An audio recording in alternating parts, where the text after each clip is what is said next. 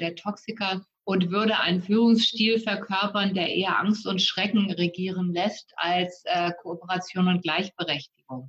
Da ist irgendwo ein fauler Apfel im Korb mhm. und da werden alle faul. Zum Beispiel durch mangelnde Wertschätzung, Ausgrenzung, Abwertung. Also es sind so und, und das sind eben so leise Verunsicherungen, die sich chronifizieren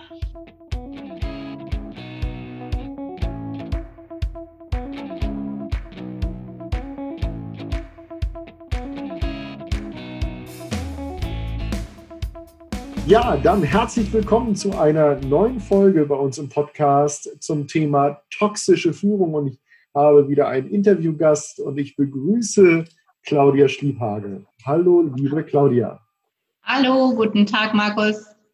Wie immer zu Beginn für dich als Zuhörer eine kurze Einführung. Wer ist heute mein Gast?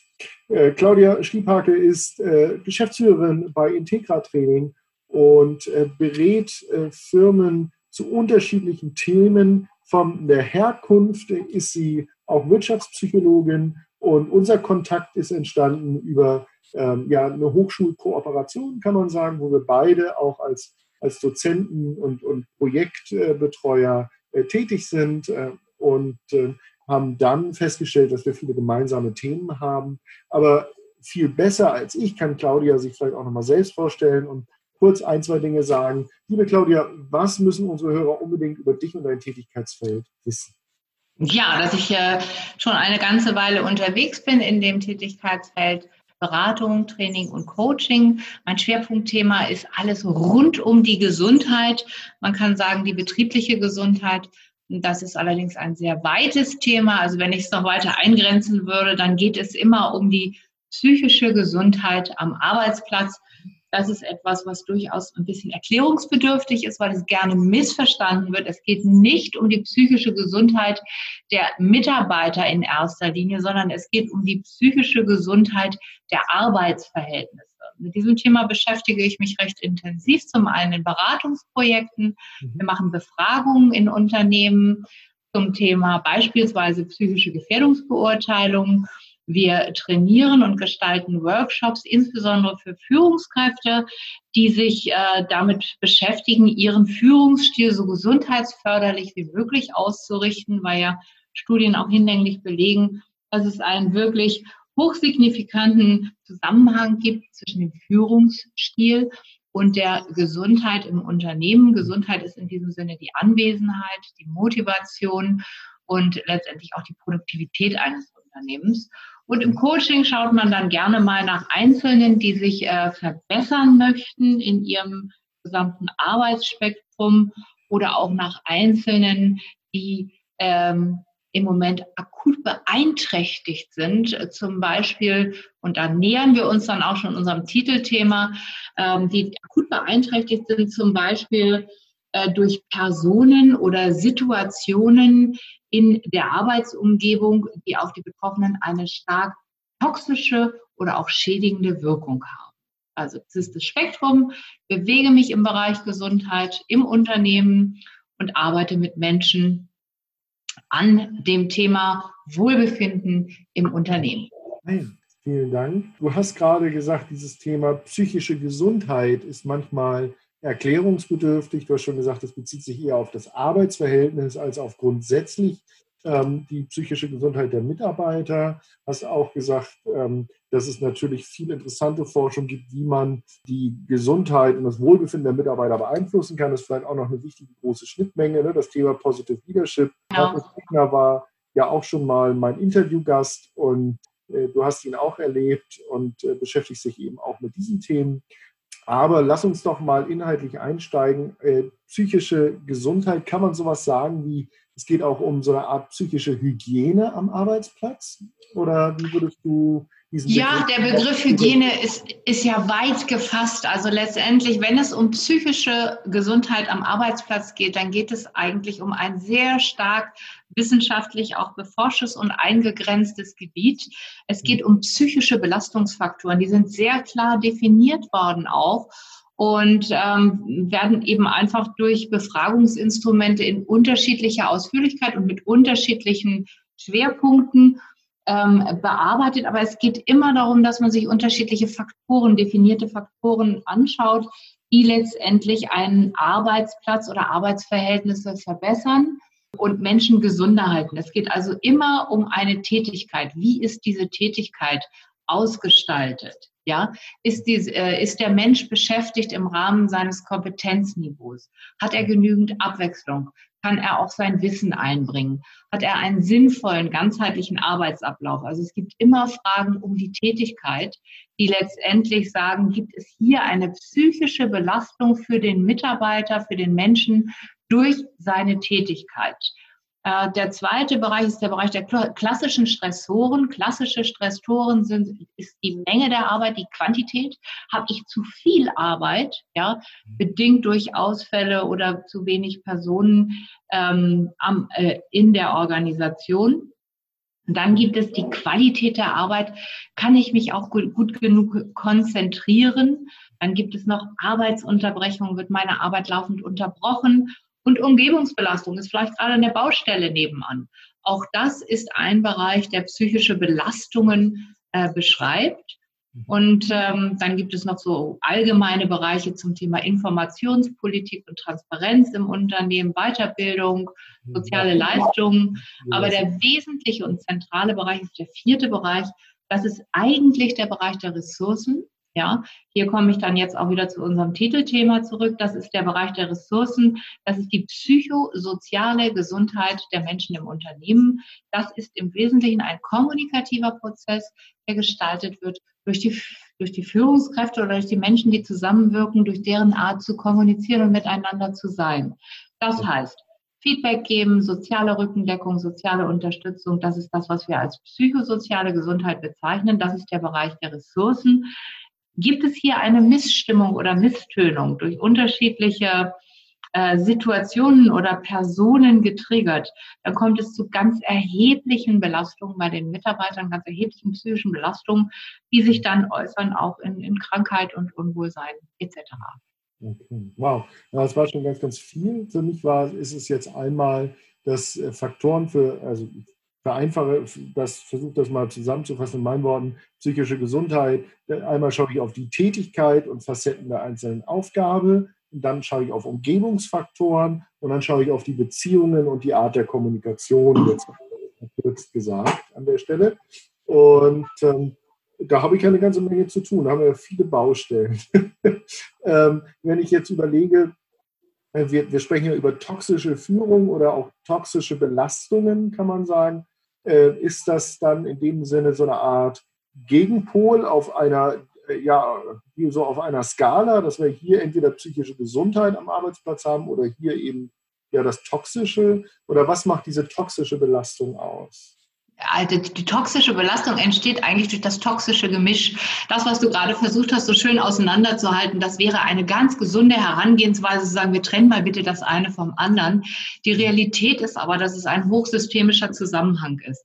Wenn ich eine toxische Situation im Unternehmen habe, beispielsweise, dass zu wenig Menschen viel zu viel Arbeit machen, weil Ressourcen gespart werden, Mitarbeiter, Arbeitsplätze werden nicht äh, wieder neu besetzt. Es kommt zu einer Überlastung Einzelner.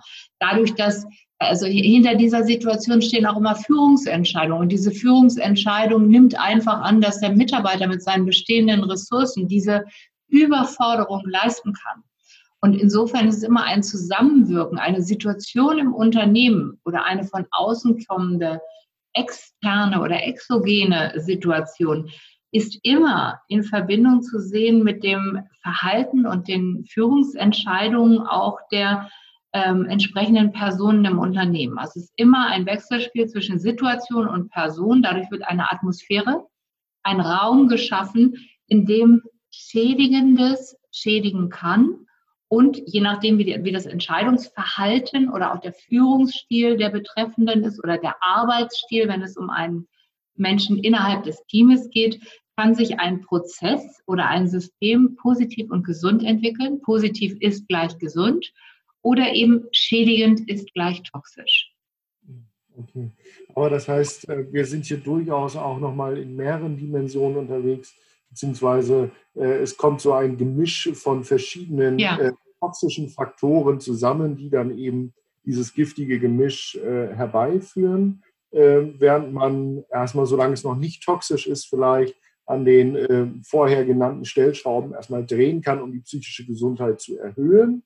Ja, also vermute ich, auch wenn es gerade nicht toxisch ist, kann man ja immer gucken, was kann man tun. Zum Beispiel, wie kann man die Tätigkeit sinnvoller gestalten oder stress, äh, stressfreier. Ähm, da äh, habe ich ja auch mal was ähm, ähm, produziert zum Thema Jobcrafting an der Stelle. Ne? Also wie kann ich meine eigene Tätigkeit vielleicht sogar auch selbst ein Stück äh, neu verhandeln, neu gestalten. Ähm, und wenn das alles nicht geht, dann kommen wir in den Bereich, wo es, schlimm wird, äh, sozusagen, ähm, wenn so ein giftiges Gemisch entsteht, ähm, aus den Beziehungen, aus den Faktoren, auch aus bestimmten äh, Vorgehen und politischen Entscheidungen innerhalb des Unternehmens. Ja, das eigentlich Spannende dabei ist, wir haben zwei Faktoren angesprochen. Wir haben erstmal gesagt, erstmal muss so eine Situation da sein, die man schädigend gestalten kann. Dann muss es Personen geben, die einen Einfluss auf die Gestaltung dieser Situation haben, meist ja Führungskräfte, die Entscheidungen treffen. Und dann kommt der dritte Bereich. Dann kommen noch die Mitarbeiter, die sich nicht zur Wehr setzen, die das zulassen, die da mitgehen, die da Anschluss nehmen aus wiederum ganz bestimmten Zusammenhängen. Im Wesentlichen sind es ja Abhängigkeitsverhältnisse. Aber all das muss zusammenkommen, weil das toxische Gebräu, das geht nicht gleich auf 100. Ich vergleiche das immer mit dieser Metapher vom Frosch. Das nimmt man ja gerne im Change Management, das kennst du ganz bestimmt. Wenn du einen Frosch beispielsweise in heißes Wasser schmeißen würdest, der würde sofort rausspringen, würde sich das überhaupt nicht gefallen lassen. Wenn du jetzt in einer Organisation, in einem Team oder so eine hochtoxische Dosis von, etwas einsetzen würdest, einen hochtoxischen Führungsstil, dann würde man sich akut wehren, wünschenswerterweise. Ähm, und es würde zu einer Wehrhaftigkeit und zu einer Abwehr dieses Systems kommen. Ähm, in, in toxischen Umfeldern ist es häufig so, dass die Toxikalität sehr schleichend, sehr leise, sehr subtil hochgefahren wird. Um bei meinem Bild mit dem Frosch zu bleiben, heißt das, wenn man einen Frosch also in kaltes Wasser setzt und den in einem Kochtopf langsam, langsam, langsam anwärmt, dann wehrt er sich nicht. Dann lässt er sich quasi gar kochen, ohne überhaupt jemals Widerstand entwickelt zu haben. Ich führe das hier so äh, ausführlich aus. Ich glaube, du kennst das Bild ganz bestimmt. Unsere Hörer auch, es ist weithin bekannt. Aber genauso ist es mit der Toxikalität. Das heißt, ich möchte, wenn wir über toxische Systeme oder toxische Personen oder Führungskräfte sprechen, darauf aufmerksam machen, dass es sich häufig hier um sehr intelligente Strategen handelt, die es verstehen, ihr Gift, ihre, ihre schädigende Wirkung auf außerordentlich subtile Art und Weise einfließen zu lassen. Und durch diese leichte Dosierung wird die Wirksamkeit sehr stark erhöht, weil äh, der Widerstand äh, gar nicht erst entsteht, weil in dem in der Umgebung entsteht immer dieser leise Zweifel des dieser leise, diese leise Unsicherheit des Zweifels, habe ich mich jetzt verhört oder war das wirklich so? Und das ist eigentlich extrem geschickt. Also das nur als als als äh, Ergänzung ähm, diese Kultur ist nicht äh, 100 Grad oder 100 Prozent hochtoxisch, sondern es ist so ein ganz subtiles, schleichendes, leise, brodelndes Gebräu. Verstehe. Also ähm, verstehe ich das richtig, dass ähm, ob es ein toxisches Gebräu ist, dass das sehr subjektiv sein kann? Ähm, oder ähm, kann man von außen, also ich stelle mir das schwer vor, von außen objektiv zu sagen, das ist jetzt äh, hier toxisch. Also man kann vielleicht sagen, das ist hilfreich oder das ist nicht so hilfreich. Aber wie du gerade sagst, es kommen ja auch Persönlichkeiten aufeinander und der eine kommt damit vielleicht besser zurecht als der andere. Also ähm, das heißt, es hat auch nochmal so einen individuellen Charakter wahrscheinlich, oder? Genau, da kommt es dann darauf an, wie, wie, wie vulnerabel, wie verletzlich ist der Einzelne, wie robust und, oder wie sensibel, wie empfindsam. Aber gleich wie, wenn Organisationsstrukturen, in denen eine Toxikalität vorherrscht, ist es oftmals zu beobachten und sehr erstaunlich gewesen für mich so zu Beginn äh, zu erleben, wie wenig Widerstand von großen Gruppen von Menschen unterschiedlicher Couleur da ist. Da sind die vulnerablen, empfindlicheren und die robusteren, aber wirkliche Abwehr und Gegenwehr gibt es nicht. Und äh, ich sage mal, die toxischen Einflüsse, die gehen schon sehr stark und zielen immer auch auf das Selbstwert der Beteiligten und ähm, auf das Selbstwertgefühl, zum Beispiel durch mangelnde Wertschätzung, Ausgrenzung, Abwertung. Also es sind so und, und das sind eben so leise Verunsicherungen, die sich chronifizieren. Genau, da ist es dann wie mit dem Frosch äh, in dem wärmer werdenden Wasser. Da gibt es keinen Widerstand, sondern eigentlich nur eine sukzessive Destabilisation. Jetzt haben wir als Thema gewählt toxische Führung. Ja, was zeichnet denn eine toxische Führungskraft aus in deiner Sicht? Ist es, dass ich ähm, aktiv zu einem vergifteten Klima beitrage? Mhm. Ähm, es reicht es auch schon, wenn ich nichts daran ändere und, und ähm, sage ich mal, nicht die schützende Hand über meine Mitarbeiter halte. Das ist natürlich sehr ähm, abhängig auch von der Organisationsform. Also es gibt ja selten noch diese einfachen linienförmigen Organisationen, wo man eine Geschäftsführung hat und eine mittlere Ebene und darunter die Mitarbeiter, ist immer die Frage, wo sitzt der Toxiker? Sitzt der dazwischen? Sitzt der ganz, sitzt der ganz oben in der Geschäftsführung? Sitzt der auf der mittleren Ebene bei den äh, Teamleitern, Abteilungs- oder Bereichsleitern oder sitzt der im Team? Man kann sich das immer vorstellen, da irgendwo ein fauler Apfel im Korb. Und da werden alle faul. Das heißt, er hat also faulig, ne? also jetzt nicht, nicht unbetriebsam, aber letztendlich auch unproduktiv. und sie sind beschädigt. Sie sind beschädigt in ihrem Selbstwert und dadurch in ihrer Produktivität. Und das ist immer eine Folge von Verhalten. Ja, Verhalten. Und das ist im, also Verhalten ist gleich Kommunikation. Das ist das, was Mitarbeiter im Arbeitsleben miteinander austauschen. Und äh, Verhalten kommt von Haltung, das ist die Einstellung und das Menschenbild, was dahinter steckt. Und dahinter steht eben eine Persönlichkeit, ja, die eben einfach äh, sich eine, eine bestimmte Überzeugung, Glaubenssätze und Einstellungen erworben hat im Laufe ihres Lebens, im Laufe ihrer Biografie und ihrer Erfahrung. Denn selten äh, kommt, kommt ein, ein, ein Toxiker schon als Toxiker zur Welt, sondern er entwickelt sich dazu ähm, im Laufe seines Lebens und durch seine Erfahrungen. Ja, weil du das Thema Selbstwert angesprochen hast, ist das dann in vielen Fällen so eine Art äh, Mehrwerthaltung gegenüber anderen? Kann das ein Beitrag sein? Oder welche Zusammenhänge gibt es da äh, noch? Du hast es eben schon ein Stück weit ausgeführt zwischen eben Persönlichkeitsvariablen. Äh, ja, ich glaube, wir kommen ganz gut dahin, äh, das zu greifen, wenn wir uns einfach mit dem Thema Motivation beschäftigen. Motivation ähm, ist ja ein, ein Konstrukt, etwas, was allen Menschen innewohnt.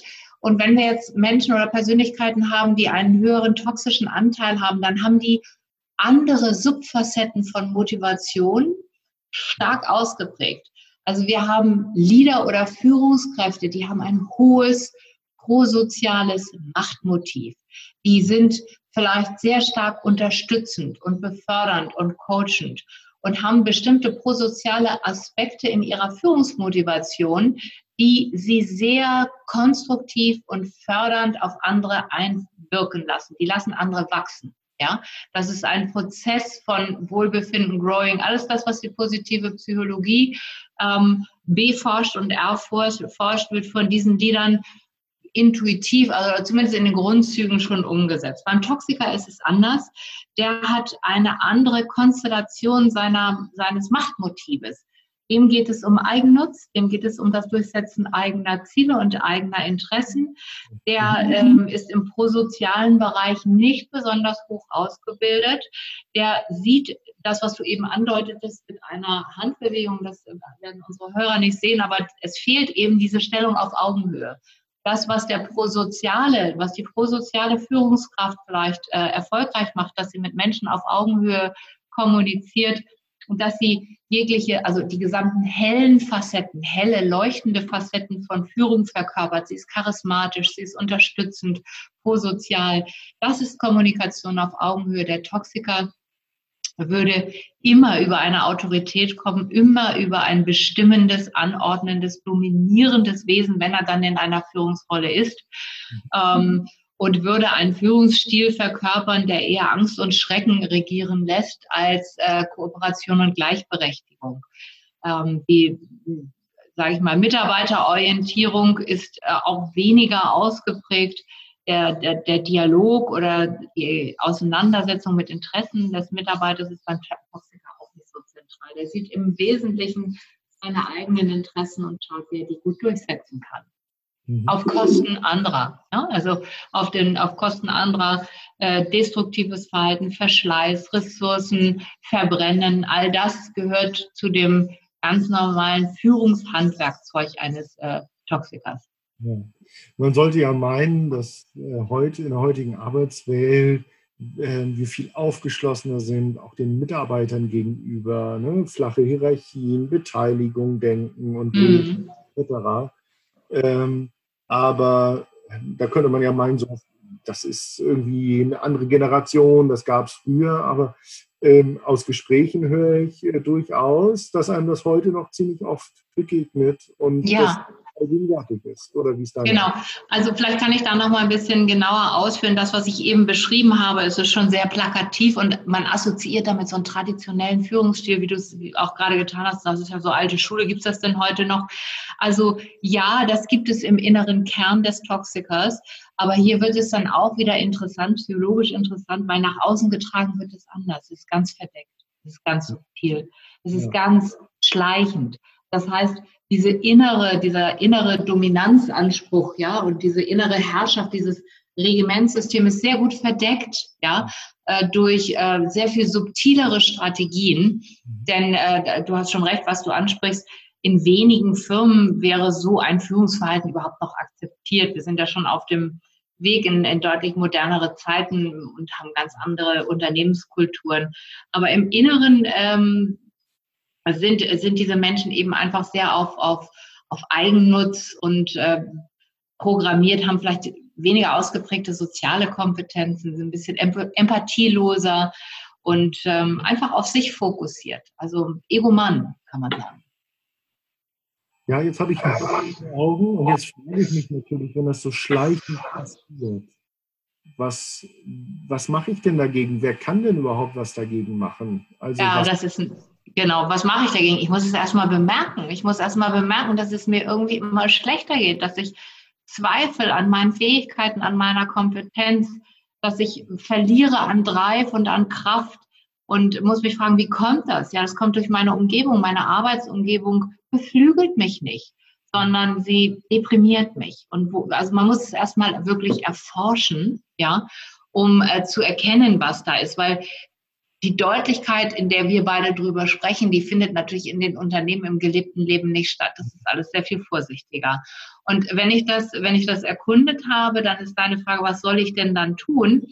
Und ähm, das ist auch immer zu meiner Überraschung äh, gewesen. Da sagt man, ja, dann müsste man sich ja mit den betreffenden Personen mal ins Benehmen setzen und schauen, was haben die so für Persönlichkeitsstil, was haben die für Führungsüberzeugung, was kann man denn an der Kommunikation verändern. Und ich bin jetzt etwa 20 Jahre im äh, Bereich Beratung und Training tätig und eine der zentralen Erkenntnisse ist eben einfach, äh, Menschen wie diese sind schwer zu beschulen und schwer zu verändern. Die Veränderung liegt im Umfeld. Die Veränderung liegt in den Mitarbeitern selbst und in der Art und Weise, wie sie mit so einem Umfeld umgehen. Und äh, also was wir machen seit einigen Jahren ist, dass wir die Mitarbeiter sehr intensiv aufklären. Das ist eine Art psychologische Aufklärung über ein Zusammenwirken ein, in einem Arbeitsgeschehen, über schädigende und stärkende Einflüsse, über Tugenden, über bestimmte Persönlichkeitstypen. Wir schlauen die richtig auf und äh, zeigen denen auch Techniken. Ihr habt nicht, ihr könnt das ja nicht in dem Sinne machen, dass ihr sagt, Achtung, ihr habt übrigens eine toxische Führungskraft, sondern allgemein darüber, ähm, welche Faktoren sind hilfreich, welche sind weniger hilfreich. genau. Ist, und dann äh, in der Hoffnung, dass die zu so einer Art Selbsterkenntnis kommen, oder? Na, also die, die Hoffnung, also die Selbsterkenntnis ist es eigentlich einfach gar nicht, sondern es ist äh, eine Entscheidung, eine ganz bewusste Entscheidung zu sagen, ich lasse mich davon nicht mehr stressen. Ich gehe einen eigenen Weg, ich lege einen anderen Fokus, ähm, denn es ist immer wieder erstaunlich, dass es ganz wenige Personen, ein Apfel im Korb, macht den ganzen Korb, ähm, lässt, lässt ihn faulen. Und das darf einfach nicht passieren. Wir haben einen Toxiker im Unternehmen und der hält 100 Leute in Schach. Das ist unvorstellbar. 100 Menschen sind eine Mannschaft, die können sich ganz anders ausrichten und dem Toxiker seine Wirkung entziehen. Und das ist das, was wir tun. Also natürlich mit solchen, also man muss vorsichtig sein mit solchen äh, Begriffen oder auch mit äh, Persönlichkeitsstörungsmodellen, aber man kann Menschen zeigen, wie sie robuster und widerstandsfähiger werden im Umgang mit äh, bestimmten Kommunikationsmustern und bestimmten, ähm, einem bestimmten Führungsstil, dass sie einfach lernen, damit anders umzugehen. Dass, also mit anderen Worten, man entzieht den Mächtigen auf der psychologischen Ebene einfach den Machteinfluss. Das ist ja auch ein sehr positiv psychologischer Ansatz, was mich freut, ne? zu sagen, Na klar, ja. Wir Ressourcen, wir helfen dir, dich abzugrenzen, wir geben dir dann ein Handwerkszeug in der Kommunikation an die Hand, aber ähm, wir schauen auch mit dir, äh, welche Ressourcen hast du zur Verfügung, um äh, auch mit dieser Situation umzugehen oder auch äh, eine Grenze zu setzen. Genau. Also Wissen, Wissen, Wissen hilft ganz viel über die Mechanismen des zwischenmenschlichen, der zwischenmenschlichen Kommunikation, aber oder besser gesagt und ergänzend. Ich habe äh, bei der Vorbereitung auf unseren Podcast gesehen, du hast auch einen Podcast zum Thema Humor gemacht. Auch Humor ist an dieser Stelle eine wunderbare Intervention. Ähm, denn in dem Moment, wo ich anfange, einen Toxiker nicht mehr so ernst zu nehmen, weil ich seine Techniken durchschaut habe, ich entziehe ihm die Macht. Ähm, er hat nicht mehr diesen, das Ganze hat nicht mehr den Einfluss auf mich und ich kann mich auch ein bisschen auf die Metaebene verpieseln, das Ganze von oben beschauen und mit einem leisen Schmunzeln sagen, das wird mich nicht mehr destabilisieren. Ich werde das nicht mehr für mich destruktiv verinnerlichen, sondern ich gehe einen freien eigenen Weg. Humor ist ein sehr machtvolles Instrument. Ja, genau. Freut genau. mich sehr, ähm, äh, weil denke, dass äh, das ein bisschen Leichtigkeit äh, zurückbringt, auch in solchen genau sehr hilfreich ist.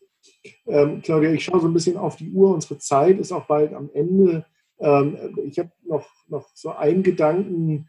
Ähm, was ist denn vielleicht so eine Art schlechtes Beispiel? Ich nenne das immer Bad Practice oder kannst du so machen, dann wird es halt nichts im Umgang mit toxischen Führungskräften oder toxischen Mitarbeitern, äh, Mitgliedern einer Organisation. Was sollte ich nicht tun? von Seiten der Mitarbeiter, von Seiten aber auch der Entscheider vielleicht. Ja, da liegt mir jetzt äh, eigentlich am meisten am Herzen das, was ich schon am, am äh, jetzt eben ausgedrückt habe und zur Sprache gebracht habe. Ich sollte nicht annehmen, dass das veränderbar ist, dass dieser Mensch veränderbar ist, sondern ich sollte ähm, einfach ähm, mich selber in die Hand nehmen und meine Einstellung, mein Verhalten und, my, und die Wirkung des Ganzen auf mich verändern. Also was ist ein, ein, was ein Bad Practice zu erwarten, andere würden sich verändern. Das allerdings ist jetzt gar nicht so eine Spezifika, weil das kennen wir ja auch aus der Psychologie im Allgemeinen.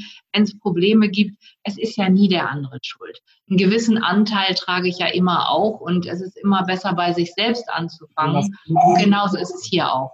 Ich habe gerade so ein Bild vor Augen. Ähm und das wächst jetzt bei mir, dass ich denke, okay, ich kann den Mitarbeitern Hilfsmittel mit an die Hand geben und damit auch diese toxische Führungskraft ein Stück weit entmachten, quasi in ihrer Wirkung auf mich. Aber darüber hinaus ist es auch von Seiten der Entscheider doch ein Stück weit dann eine, eine Abwägung, welche Kosten verursacht das? Ähm, oder ist es nicht besser, den faulen Apfel aus dem Korb rauszunehmen? Das ist auch nochmal ein sehr wichtiger und guter Gedanke. Das denkt man natürlich zu Anfang, aha ja, da muss, da muss dann einer weg. Aber das ist eine, das ist etwas, was ich in der Praxis bitter gelernt habe. Das sind Menschen, die sind häufig hochintelligent, die sind auch hochkompetent und effizient äh, in bestimmten Sachgebieten. Ja. Auf die möchte man nicht verzichten. Die sind häufig von ganz, ganz oben auch gedeckt. Das heißt, es gibt von vornherein auch die Prämisse, wer bleibt.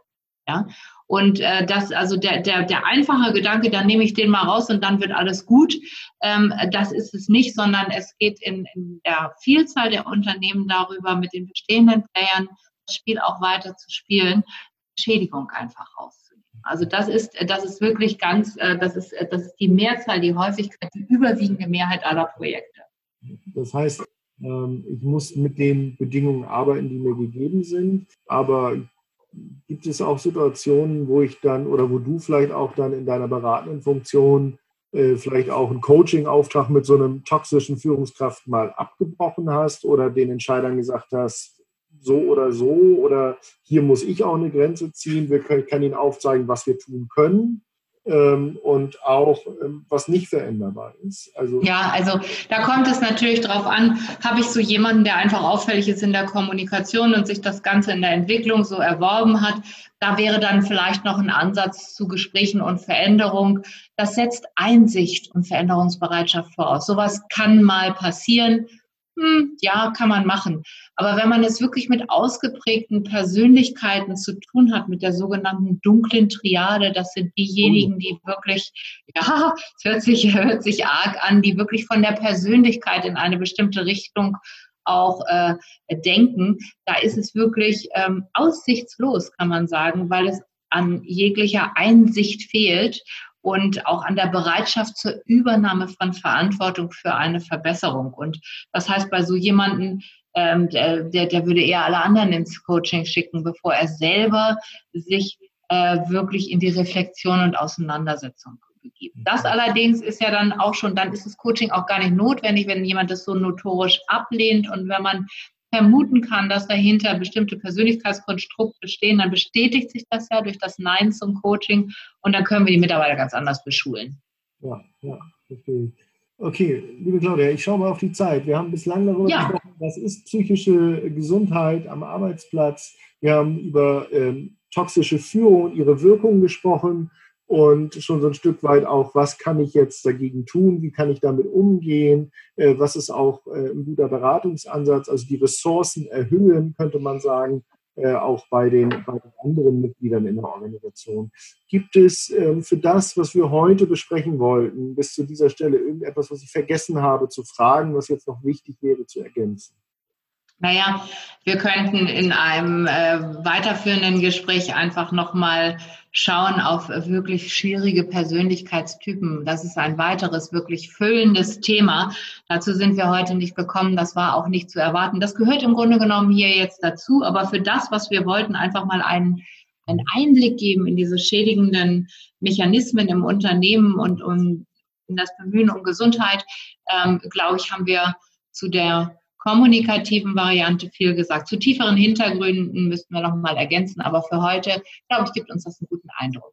Ja, mir fällt gerade noch eine letzte Frage ein. Und zwar, mhm. Ähm, ich glaube ja, dass in ganz vielen Fällen, und da kann man mir jetzt Blauäugigkeit unterstellen, viele Menschen, auch Führungskräfte, alles, was sie tun, zum Teil aus guter Absicht tun. Jetzt denke ich gerade an so eine Führungskraft, die vielleicht gar nicht merkt, dass sie ja, zu einem toxischen Klima beiträgt, was tue ich dann?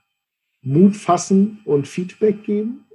Das ist eine sehr gute Frage. Also ja, natürlich. Also Feedback geht besonders gut. Deswegen, es gibt ja unterschiedliche Befragungsmethoden auch oder Trainingsmethoden. Man fängt dann an äh, zu trainieren. Also natürlich ist Feedback aus den Prozessen, die aktuell im Unternehmen stattfinden, Training, Beratung, Befragung, an diese Ebene hilfreich und dann eben auch mit unterschiedlicher Intensität, mit unterschiedlichem Nachdruck, vielleicht auch mit Hypothesen, die, formulier äh, die, die, äh, die Annahmen formulieren, die, da, die man da hat. Und dann sieht man, wie die Resonanz ist. Und also meine, meine Erfahrung ist bei, bei wirklich hochkarätigen oder bei, bei bestimmten Persönlichkeitstypen, da, da gehört die Blindheit zum System. Da, daran würde ich mich gar nicht abarbeiten wollen, sondern äh, eher an der Umgebung drumherum, um die zu schützen, zu schonen und aufzubauen.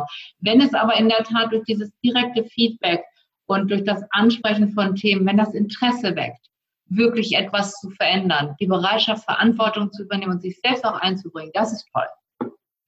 Ich komme da gerade drauf, weil wir führen auch regelmäßig Befragungen oder so Führungsfeedbacks in Unternehmen durch. Äh, ich erlebe dann ja auch die Führungskräfte, wie sie dieses Feedback aufnehmen. Und dann gibt es eben die, äh, die da aufgeschlossen sind und sagen, ich möchte an mir arbeiten. Und dann gibt mhm. es die, ähm, die von den Persönlichkeitsmerkmalen äh, da eher anders gestrickt sind, so wie du es ausgeführt hast. Und über Persönlichkeitsmerkmale könnten wir natürlich jetzt noch weiter sprechen. Du hast die dunkle Triade genannt und so weiter. Aber ich denke, für, für den Moment. Für heute, ja, für den Moment.